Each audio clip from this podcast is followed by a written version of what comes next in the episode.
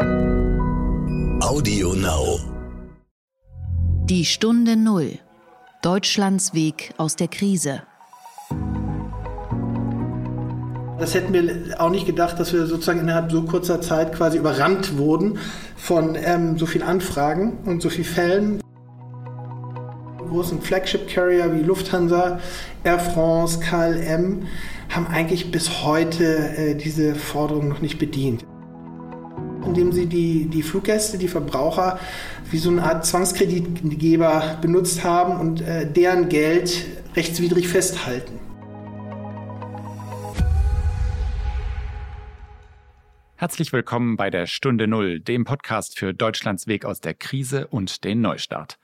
Ich freue mich, dass Sie auch in dieser Woche wieder dabei sind, ob Sie nun im Drehstuhl im Homeoffice sitzen oder auf einem Berggipfel.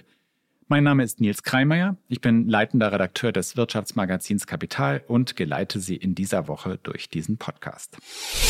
Die heutige Folge von Die Stunde Null wird Ihnen präsentiert von unserem Partner Datev.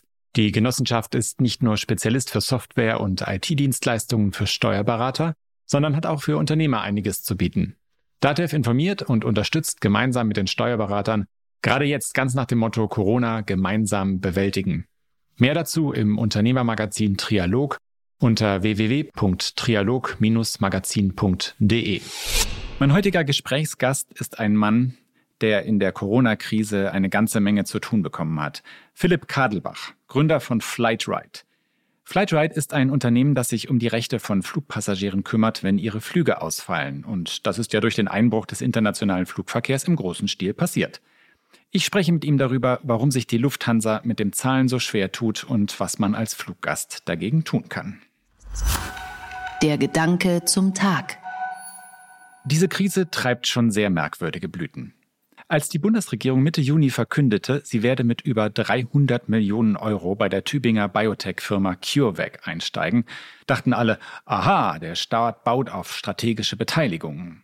CureVac entwickelt ja einen sehr vielversprechenden Impfstoff gegen die Lungenkrankheit Covid-19 und da könnte ein bisschen Staat nicht schaden. Nun aber stellt sich heraus, dass es offenbar das Unternehmen selbst war, das diese Staatsbeteiligung vorangetrieben hat. Die CureVac AG habe sich erfolgreich um ein Investment durch den Bund beworben, heißt es in der Antwort des Bundeswirtschaftsministeriums auf eine kleine Anfrage der FDP. Diese Antwort, über die der Spiegel berichtet, ist aus mehreren Gründen merkwürdig. Es ist ja nachvollziehbar, dass die Politik in einer Krise wie dieser eine aktivere Rolle spielen muss. Dass sich Unternehmen jetzt aber um staatliche Beteiligungen bewerben können, stellt die Prinzipien einer freien Marktwirtschaft schon deutlich in Frage. Noch wichtiger aber ist, CureVac hat ganz offenkundig keine großen Probleme, Investoren aufzutreiben. Inzwischen sind nämlich auch der Pharma-Riese GlaxoSmithKline, der katarische Staatsfonds und weitere Geldgeber eingestiegen. An die Börse will das Unternehmen sowieso, vermutlich mit guten Aussichten. Es bleibt damit die eine große Frage. Was eigentlich hat der Bund bei CureVac vor? Was ist sein Ziel? Und diese Frage hat das Ministerium im Grunde noch gar nicht beantwortet. Die Stunde Null. Das Gespräch. Es dürfte in den vergangenen Wochen und Monaten Zehntausenden so gegangen sein. Man hat einen Flug gebucht, plant die Reise, hat alles vorbereitet, und dann ist Schluss. Kein Flug, die Maschine bleibt am Boden. Im Corona-Lockdown und angesichts der weithin geschlossenen Grenzen ist das vielen passiert. Nun ist es so, dass Flugpassagiere auch in einer solch außergewöhnlichen Lage nicht ganz ohne Rechte sind. Sie können zum Beispiel auf jeden Fall darauf dringen, ihre Ticketkosten zurückzubekommen. Vielleicht sogar mehr. Natürlich sperren sich viele Airlines. Jetzt, da es auch für sie finanziell eng wird. Und aus diesem Problem hat Flightride ein Geschäftsmodell gemacht. Das Unternehmen wurde vor zehn Jahren gegründet und es hat ein simples Prinzip. Wer meint, seine Rechte seien durch eine Fluggesellschaft verletzt worden, kann seine Daten auf der Website eingeben. Wenn Aussicht auf Geld besteht, wird der Fall übernommen. Im Erfolgsfall erhält Flightride eine Provision, eine Art Online-Inkasso-Unternehmen. Ich spreche heute mit Flightride-Gründer Philipp Kadelbach. Kadelbach ist Anwalt und kommt eigentlich aus dem IT- und Medienrecht. Herzlich willkommen, Philipp Kadelbach, Gründer von Flightride. Hallo, danke, dass ich hier sein darf. Die Situation war ja für alle Unternehmen im vergangenen, in den vergangenen Monaten was ganz Besonderes, äh, auch für ein Unternehmen wie eures, das die Rechte von Fluggästen eintreibt oder, oder einklagt, eine, eine Ausnahmesituation mit Sicherheit. Vielleicht können wir eingangs einfach mal die Frage klären, welche Rechte haben Passagiere, Flugpassagiere, auch in einer solchen Sondersituation wie Corona? Also in der Corona-Krise gelten die gleichen Fluggastrechte, wie sie auch ähm, sonst immer gelten. Und zwar, wenn ein Flug annulliert oder storniert wird, dann hat man als Fluggast das Recht, den Ticketpreis innerhalb von sieben Tagen von der Fluggesellschaft zurückerstattet zu bekommen, wenn man das möchte. Oder man kann eben sich eine Ersatzbeförderung aussuchen. Also entweder ich möchte so schnell wie möglich ähm, befördert werden oder eben auch zu einem anderen Zeitpunkt, der mir recht ist. So, und das ist eben in Artikel 8 Fluggastrecht der Verordnung geregelt. Und das, was wir eigentlich machen, aber jetzt eben zu Corona-Zeit nicht mehr so viel, ist die Entschädigung. Die sagt nämlich in Artikel 7 ähm, der Fluggastrechteverordnung, dass ich, wenn ein Flug verspätet ist oder annulliert wird und ich deswegen zu spät am Endziel ankomme, ich eine Entschädigung zwischen 250 bis 600 Euro bekomme, wenn keine höhere Gewalt, außergewöhnliche Umstände vorliegen. Mhm. Mit anderen Worten, wenn die Fluglinie geltend machen kann, dass in diesem Fall rein Covid-19 dafür verantwortlich ist, also Flüge sozusagen durch die Regierung nicht mehr erlaubt werden, dann ist nur die Ticketerstattung möglich. Korrekt. Wenn aber die äh, Airline sich entscheidet, einen Flug nicht fliegen zu lassen, weil er ihnen äh, nicht voll genug ist in Covid-Zeiten, dann könnte auch eine äh, Entschädigung äh, fällig werden. Genau, dann kommen diese beiden Ansprüche zusammen und äh, ganz korrekt, am Anfang der Krise war es auch so, dass Flüge tatsächlich storniert wurden, obwohl man noch hätte fliegen können, einfach weil die Flüge nicht mehr voll waren. Und jetzt, wo die Airlines wieder anfangen zu fliegen, äh, sehen wir ähnliche Situationen, dass sie so ein bisschen testen und anfangen, äh, neue Strecken wieder aufzunehmen. Wenn sie dann sehen, die sind nicht ausgebucht, dann werden äh, äh Flüge auch wieder aus wirtschaftlichen Gründen storniert. Dann gibt es immer eine Entschädigung und äh, den Ticketpreis, den gibt es immer zurück, wenn ich das möchte. Mhm. So, jetzt haben wir sozusagen erstmal die rechtliche Grundlage geklärt, weil die Realität sah dann ja doch so ein bisschen anders aus, wenn ich das richtig erinnere. Es waren ja, gab ja äh, massenweise Beschwerden, dass gerade zum Beispiel bei der Lufthansa äh, ähm, Passagieren äh, der Flug gestrichen wurde und sie aber auf ihr Geld warten mussten und nichts passiert äh, ist, weil die Lufthansa in Nöte geraten ist und weil erstmal alle Auszahlungen gestoppt wurden. Ähm, wie seid ihr da vorgegangen? Es ging ja bis hin zu Klagedrohungen. Wie ist da jetzt die aktuelle Situation? Also wir haben relativ schnell erkannt, dass äh, äh, hier ein neues Geschäftsfeld in Anführungszeichen entsteht, also dass Fluggäste Hilfe brauchen in einem Segment äh, dieser Verordnung, wo wir eigentlich bisher kein, kein Nutzerbedürfnis gespürt hatten, weil historisch war es immer so, dass äh, Fluggesellschaften tatsächlich diesen, diesen Geldbetrag, wenn ein Flug storniert wurde und man wollte dann nicht mehr fliegen, sofort äh, fristgemäß ähm, storniert hatten. Allerdings gab es eben historisch auch noch nicht dieses Ausmaß an Stornierung, dass eigentlich alles, was äh, geplant wurde, nun plötzlich storniert wurde. Und das hat die Fluggesellschaften eben in ein in ein finanzielles Problem gebracht. Und dann haben sie so reagiert, dass sie erstmal alle automatischen Mechanismen, die es gab, zum Beispiel in den Online-Buchungsportalen, äh, einen Knopf hier, ich möchte mein Geld zurück, äh, alles abgeschaltet haben und äh, dann haben wir eben relativ schnell ein entsprechendes Produkt entwickelt, was relativ nah an unserem Kernprodukt, dem Entschädigungsprodukt ist, aber doch eben anders und den Fluggästen dabei geholfen, eben rechtlich Druck zu machen, um diesen Ticketpreis dann doch zu, ähm, ja, zurückerstattet zu bekommen. Und äh, das hätten wir auch nicht gedacht, dass wir sozusagen innerhalb so kurzer Zeit quasi überrannt wurden von ähm, so vielen Anfragen und so vielen Fällen, weil wir eigentlich dachten, gut, jetzt wird nicht mehr viel geflogen und unser Geschäft mit den Verspätungen hängt halt am, am Flugvolumen und haben auch überlegt, äh, Kurzarbeit einzuführen, aber haben sofort äh, erkannt, dass wir hier ähm, ja, massiven Bedarf haben und ähm, diese Flugstornierungsfälle nun abwickeln müssen. Kann man das ein bisschen in Zahlen ausdrücken? Also was ist da passiert bei euch in diesen Monaten? Na, ähm, also wir haben auch sonst im Sommer immer ein relativ hohes Volumen an Entschädigungsfällen. Das ist weggefallen und wir haben jetzt in, ich weiß nicht, knapp zehn Wochen äh, an die 50.000 äh, Fälle in diesem Bereich eingesammelt und davon eben auch schon einen ganz erheblichen Anteil vor Gericht gebracht. Und die normalen Fälle, hat, es, hat sich da auch ein Anstieg ergeben? Also das, was ihr auch äh, in einem normalen Sommer gehabt hättet? Nee, also da, jetzt muss man sagen, dass eben tatsächlich äh, in, der, in der Kernzeit der Corona-Krise äh, gab es natürlich auch einen Haufen von Flugstornierungen, die theoretisch entschädigungs- äh, oder anspruchsberechtigt wären für eine Entschädigung, also den zusätzlichen Anspruch, den es gibt, neben der Flugstornierung. Aber äh, als es eben dann zu diesen ganzen behördlichen äh, Grenzschließungen kam, war schon klar, dass das ein, der klassische Fall der höheren Gewalt ist und hier ein, ein solcher Anspruch nicht, nicht bestand. Und vor dem Hintergrund haben wir diese Fälle dann auch gar nicht mehr äh, angenommen und bearbeitet, weil die letztlich äh, rechtlich nicht durchsetzbar und damit auch für uns und, und den Flugpassagier wertlos sind. Mhm. Und, und was genau ist jetzt das neue Produkt? Also das, das neue Produkt ist, dass wir uns um die Rückerstattung des Flugpreises kümmern. Das heißt, man kann, vorher gab es auf unserer Webseite flatter.de einen Button und da äh, ging es nur um die Entschädigung bei verspäteten oder annullierten Flügen. Und jetzt haben wir zusätzlich ähm, zwei neue Button eingeführt. Einen eben für stornierte Flüge wegen Corona. Und da gibt man eben seine ganze Strecke ein oder die Segmente. Oft werden ja auch verschiedene Flugsegmente zusammengebucht und den Ticketpreis. Und dann fordern wir, genauso wie wir es auch sonst bei der Entschädigung machen würden, die Fluggesellschaft auf, äh, diesen Betrag binnen sieben Tagen zu zahlen. Ähm, wenn sie das nicht tun, bringen wir den Fall äh, sofort vor Gericht, äh, vor das zuständige Amtsgericht.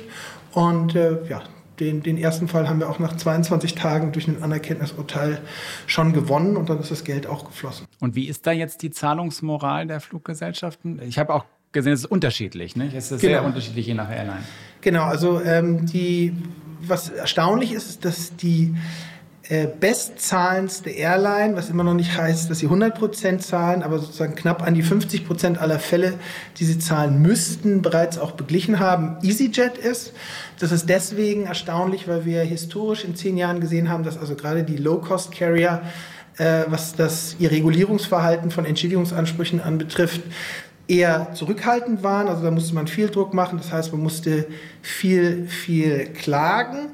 Und ähm, eben jetzt hat sich äh, gerade EasyJet relativ kulant äh, verhalten und eben viele andere Airlines, vor allem die großen Flagship-Carrier wie Lufthansa, Air France, KLM, haben eigentlich bis heute äh, diese Forderung noch nicht bedient. Ja, sie haben es mehrfach angekündigt, wir werden jetzt in den nächsten Wochen zahlen, aber haben bisher noch keine signifikanten Zahlungen geleistet.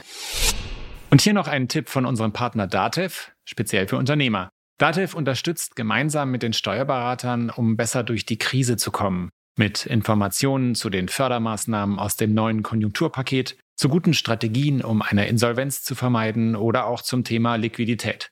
Jede Menge weitere aktuelle Informationen gibt's im Unternehmermagazin Trialog unter www.trialog-magazin.de. Sie haben es ja auch jetzt wieder angekündigt, nicht? Also das, das ist ja eine ständige Rhetorik eigentlich. das heißt, da ändert sich eigentlich nichts an der Zahlungsmoral bei, bei den Großen. Naja, also man wird, man wird, man muss vielleicht so ein bisschen das Geschäftsmodell der Fluggesellschaften verstehen. Ähm, was ja sehr außergewöhnlich ist, ist, dass ähm, Fluggesellschaften äh, teilweise schon Monate voraus 100 Prozent des Flugpreises vereinnahmen. Wenn ich buche, muss ich 100 Prozent zahlen äh, und die Leistung, äh, die Flugbeförderung erfolgt dann teilweise erst viele Monate später. Und äh, auf dieser, auf, ja, auf diesem Zahlungsverhalten oder diesem Geschäftsmodell basiert letztlich auch die, die Cashflow-Planung äh, der Fluggesellschaften. Und dieses ganze System ist halt äh, zusammengebrochen. Sie haben keinen neuen Cash reinbekommen, weil keine neuen Flüge mehr gebucht wurden. Und den Cash, den Sie eigentlich schon äh, verbraucht hatten, ja, äh, der ist abgeflossen. Und ähm, ja, darauf haben sie dann eben reagiert. Äh, einerseits, indem sie natürlich nach staatlicher Hilfe auch zu Recht in Teilen äh, ja, gerufen haben und auch bekommen haben. Und aber eben auch, indem sie die, die Fluggäste, die Verbraucher wie so eine Art Zwangskreditgeber benutzt haben und äh, deren Geld rechtswidrig festhalten. Mhm. Und ähm, das heißt, du sagst auf der einen Seite rechtswidrig, auf der anderen Seite aber hast du sozusagen als Geschäftsmann auch ein bisschen Verständnis für das, was da passiert ist. Genau, also als, als Geschäftsmann, als Unternehmer verstehe ich, dass man sich, dass man seinem Unternehmen in irgendeiner Art und Weise ähm, am nächsten ist und zur Not sagt mein Unternehmen, meine Mitarbeiter, das ist das, was mich interessiert. Und wenn ich dann mit meinen Kunden äh, ja, nicht rechtmäßig umgehe, dann ist es sozusagen vielleicht der Tod, den ich sterben muss. Aus unserer Sicht oder aus Sicht eines Verbraucherschützers, wir sind ja letztlich eine Verbraucherplattform, habe ich natürlich kein Verständnis dafür, weil ähm, das ist einfach nicht in Ordnung, weil auch die Verbraucher brauchen das Geld und sind darauf angewiesen. Und ähm, aber klar, wenn ich, die, wenn ich mir den anderen Hut aufsetze, ist es irgendwo nachvollziehbar. Müsste nicht spätestens in dem Moment, in dem der Staat da mit einer Beteiligung reingeht und das Ganze auch unterstützt, dann einfach auch wirklich das Geld fließen und diese Zuverlässigkeit wiederhergestellt werden? Ja, also diese, diese Forderung gab es, vor allem auch ja, vom Bundesverband Verbraucherzentralen, aber die, die, die Politik, auch eben das Verbraucherschutz- und Justizministerium hat gesagt, äh, das dürfte man jetzt nicht so eng sehen und es sei eben eine besondere, besondere Situation und ähm, Gutscheine seien doch auch in Ordnung. Also der Druck von der Politik kam da nicht. Da hat man schon gemerkt, dass ähm, die Industrie natürlich der Politik auch relativ nah ist und Verbraucherschutz letztlich dann die zweite, zweite Geige spielt. Ähm, also da kam kein Druck von der Politik. Ähm, Gutscheine hast du gerade angesprochen. Das ist ja etwas, das muss der Verbraucher ja nicht akzeptieren, der Kunde. Nicht? Genau. Die Airline kann es anbieten, aber man kann auf Cash bestehen. Nicht? Genau. Man kann auf Cash bestehen und, und ich sage mal, der Gutschein hat durchaus auch, auch Risiken. Also erstens sind Gutscheine äh, bis heute nicht insolvenzabgesichert, anders als zum Beispiel bei Pauschalreisen. Da gibt es eine Insolvenzabsicherung. Und wenn, der, wenn man eben den Gutschein hat und eine Airline meldet Insolvenz an, dann ist der Gutschein nichts mehr wert. Der andere Aspekt ist, dass sich natürlich der Flugverkehr auch verändern wird. Ähm, Fluggesellschaften dünnen Strecken aus, legen Maschinen still. Möglicherweise werden auch Fluggesellschaften selber, das ist schon passiert, einfach aus dem Markt verschwinden. Das heißt, ähm, dass sozusagen einfach das Angebot an Flügen deutlich geringer werden wird, was naturgemäß einen Effekt auf die Preise hat. Und das heißt, dass vielleicht den Flug, den ich heute bekommen hätte für 100, äh, wenn ich den im Herbst haben will, kann es gut sein, äh, dass er dann 200 kostet. Mein Gutschein ist aber eben nur die 100. Das heißt, ich bekomme eigentlich ähm, die, die gleiche Leistung nicht mehr zu dem gleichen Preis, was natürlich auch ein gewisses Problem beim, bei einem Gutschein ist. Mhm. Ähm, du hast es gerade schon äh, gesagt, äh, der Flugverkehr verändert sich, die Fluggesellschaften dünnen ihre, ihre äh, Verbindungen aus. Was bedeutet das denn für ein Unternehmen wie dich? Du hast ja jetzt, oder deins, du hast ja jetzt eine Sonderkonjunktur erlebt im Grunde.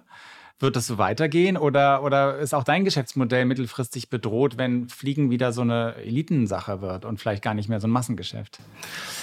Ähm, also wissen tun das nicht, ist natürlich ein Blick in die Glaskugel, aber wir gehen schon davon aus, dass äh, insgesamt das Flugvolumen deutlich geringer wird. Ja, das hat äh, einerseits mit bestimmten Ängsten zu tun, ähm, sieht man ja jetzt auch im, im Sommer, aber nat auch natürlich stark mit äh, Geschäftsreisen. Also äh, die Geschäftswelt hat in der Corona-Krise gemerkt, dass man eben nicht unbedingt für einen anderthalb Stunden Termin nach München fliegen muss, sondern dass man äh, ganz gut Telefonkonferenzen machen kann, also Zoomification sozusagen.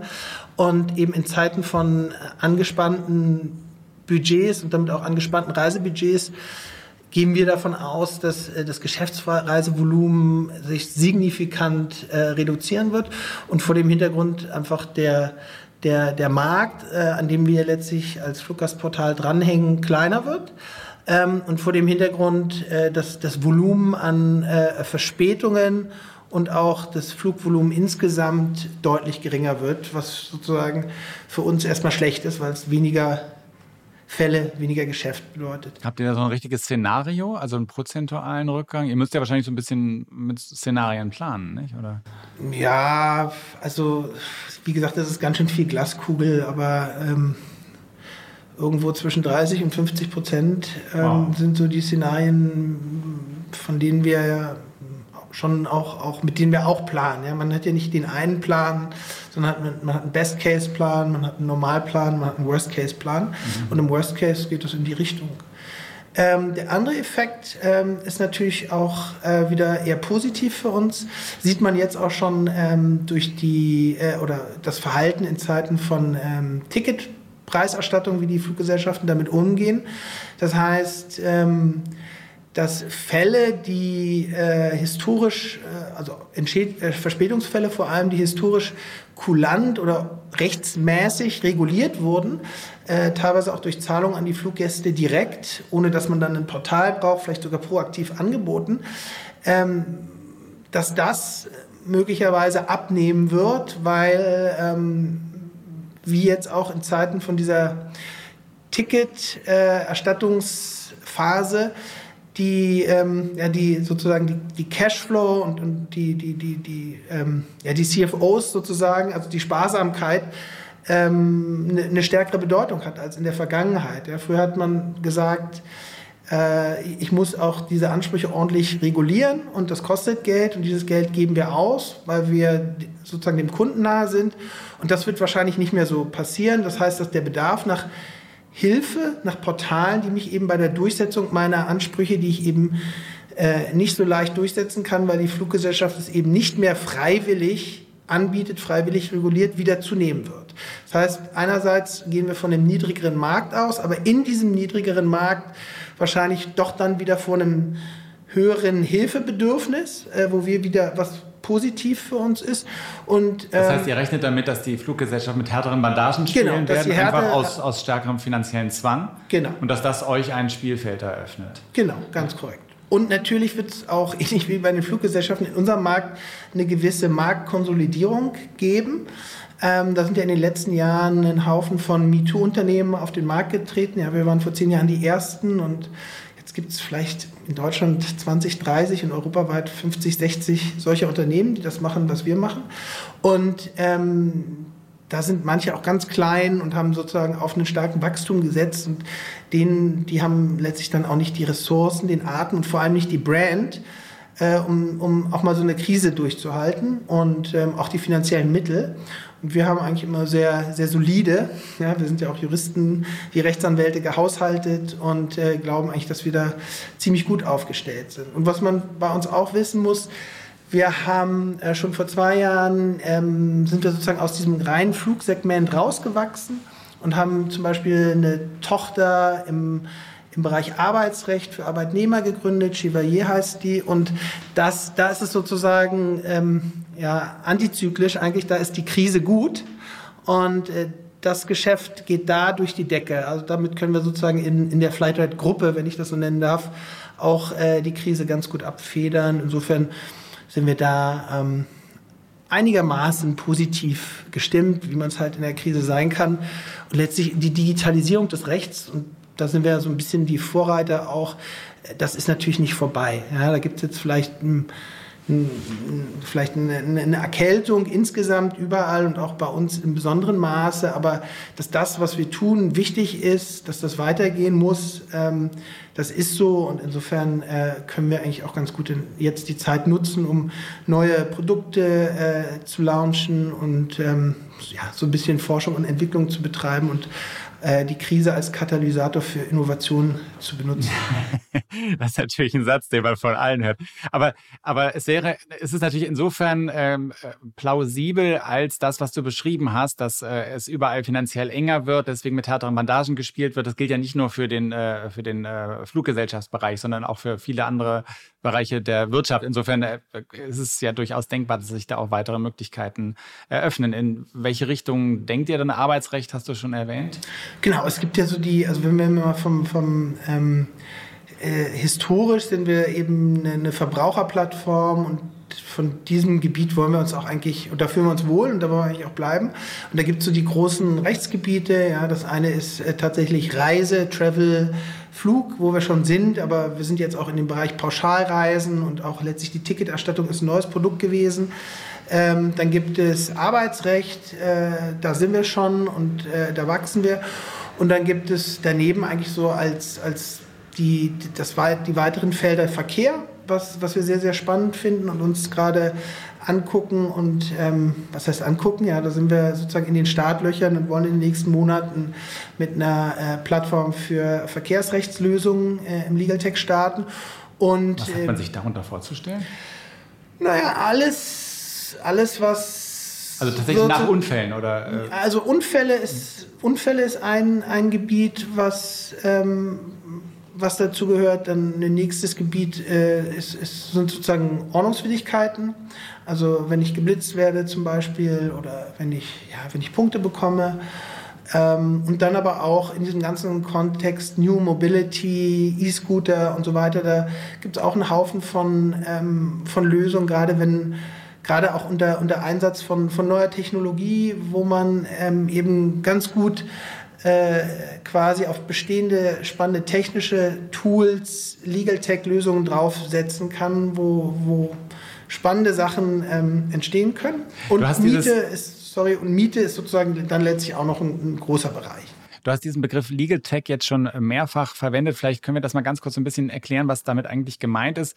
Ähm, wenn ich das richtig verstehe, äh, ist ja gemeint, äh, es werden rechtliche Fragen geklärt, die viele Leute betreffen, die vielleicht sich für einen Rechtsanwalt nicht unbedingt lohnen, weil sich das immer in so einem relativ kleinen äh, finanziellen Volumen bewegt, die aber dann interessant werden, wenn man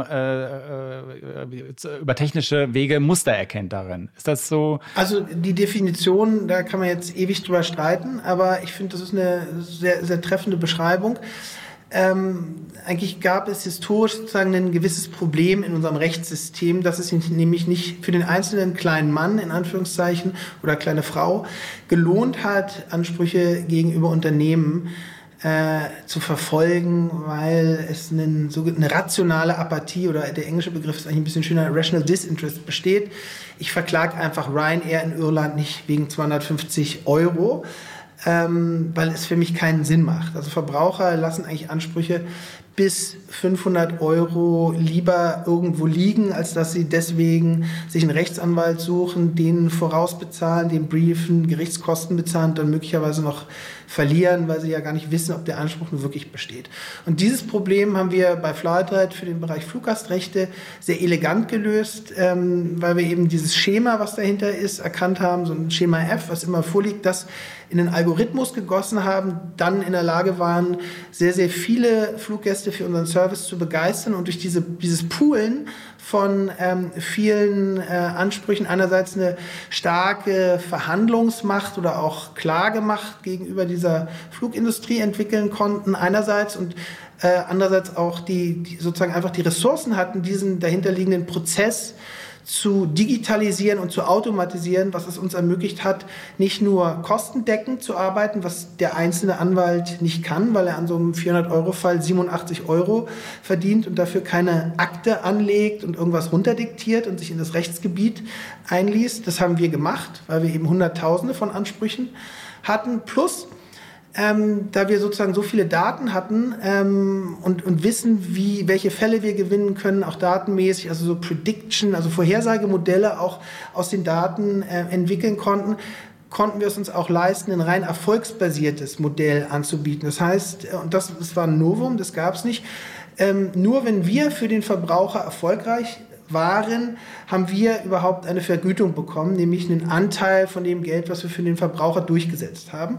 Und auch das war ähm, eben etwas, was es so nicht gab und sehr, sehr attraktiv gemacht hat für Verbraucher, diese Ansprüche, die sie vorher einfach nicht verfolgt haben, mit uns zu verfolgen, weil man drei Klicks machen musste. Es hat drei Minuten gedauert und dann hat man nach Wochen, Monaten oder manchmal bei schwierigen Fällen auch Jahren sein Geld bekommen. Ähm, nicht 100 Prozent, aber 70, 80 Prozent. Und damit sind offensichtlich ganz viele happy gewesen, glücklich. Und äh, in, in unserem und wir haben viele äh, andere Mitbewerber auch äh, inspiriert, das sozusagen auch in andere Bereiche zu tragen. Weniger Miete zum Beispiel im Mietbereich oder geblitzt.de im Verkehr, sowas. Um solche Vorhersagemodelle aufzubauen, braucht man ja auch ordentlich Leute, also die, die sowas auch können. Wie hat, hat sich eure Mannschaftsgröße entwickelt äh, in den vergangenen Jahren? Also wir haben... Ähm, Musstet ihr jetzt aufstocken zum Beispiel in diesem Jahr? Nee, also, der, also wir haben sozusagen ja vor 2010 ganz klein zu zweit angefangen und äh, als wir dann unser erstes Büro in Potsdam angemietet hatten, äh, das war, ich war so 220 Quadratmeter und haben uns dann, da waren wir zwölf Leute und haben gedacht, ist das nicht eigentlich viel zu groß für uns? Äh, 2018 waren wir dann 170 Leute. Und äh, 2018 war auch so ein Jahr, wo wirklich äh, Chaos im Himmel, also da war wirklich ähm, wahnsinnig viel Verspätung, wahnsinnig viel los. Und jetzt haben wir sozusagen im, im letztes Jahr war es ein bisschen ruhiger und dieses Jahr ist äh, mit Ausnahme von diesem äh, Ticket-Thema auch ruhig, logischerweise, äh, sind wir wieder so ein bisschen kleiner, sind so 130 Leute. Also wir atmen dann so ein bisschen auch mit dem Markt und passen uns an. Mit anderen Worten, das bedeutet auch so, so ein Jahr wie dieses, auch wenn es natürlich viele ausgefallene Flüge gab, aber ihr, das ist dadurch, dass es einfach kaum noch Flüge gab, ist es für euch dann auch kein gutes Jahr am Ende. Einfach. Genau, das, ja. ist, das ist kein gutes Jahr. Mhm. Ähm, aber wie gesagt, wir nutzen es auch, um, um, um neue Sachen zu machen, die wir vielleicht sonst nicht machen und das ist auch, auch ganz ganz gut mal. Ähm, und äh, ja. Super. Vielleicht abschließend ist für dich ein Flug ausgefallen in diesem Jahr. Wolltest du irgendwo hin und der Flug wurde gestrichen? Ja, wir werden ähm, Ostern, äh, wollten wir nach, nach Fuerteventura fahren. Äh, das war allerdings eine Pauschalreise mitten im Flug und das wurde äh, storniert. Und ähm, da habe ich tatsächlich letzte Woche mein Geld von TUI zurückbekommen.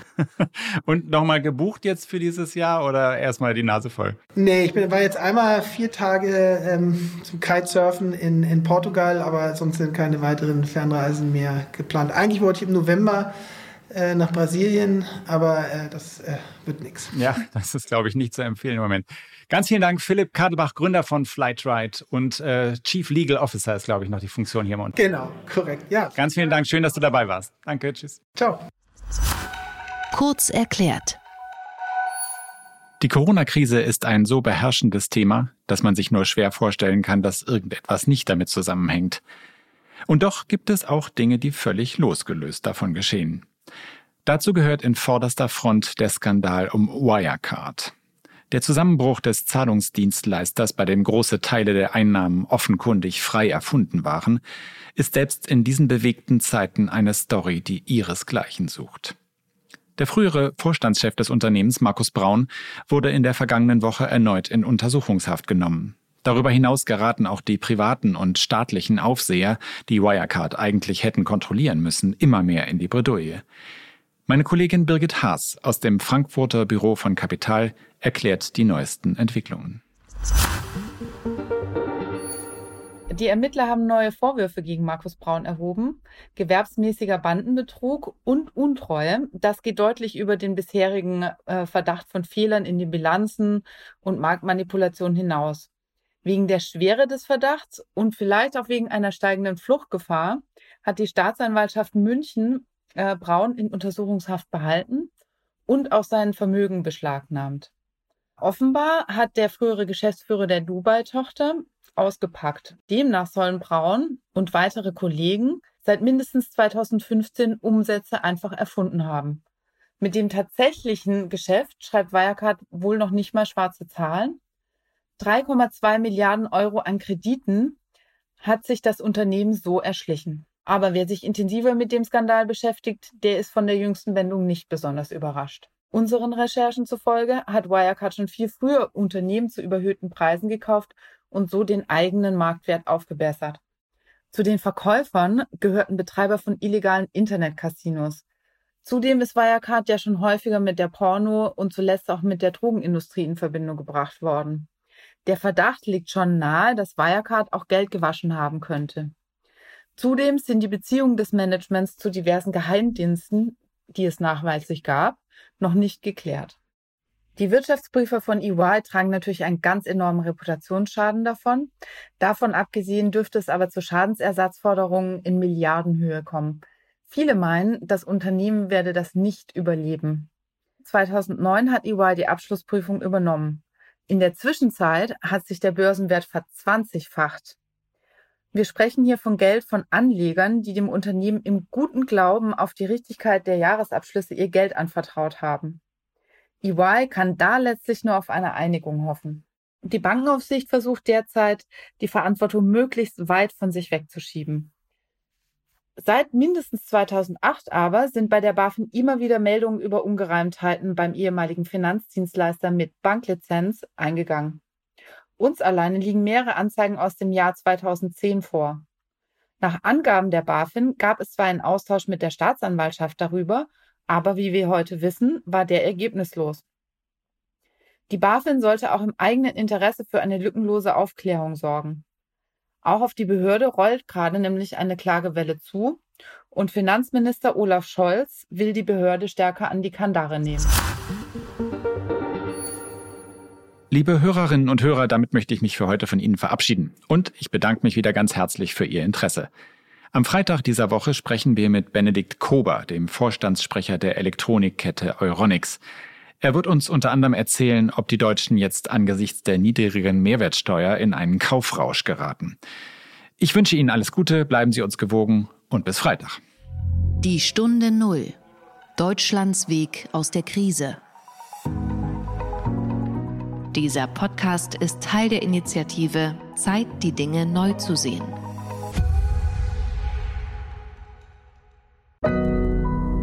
Audio Now.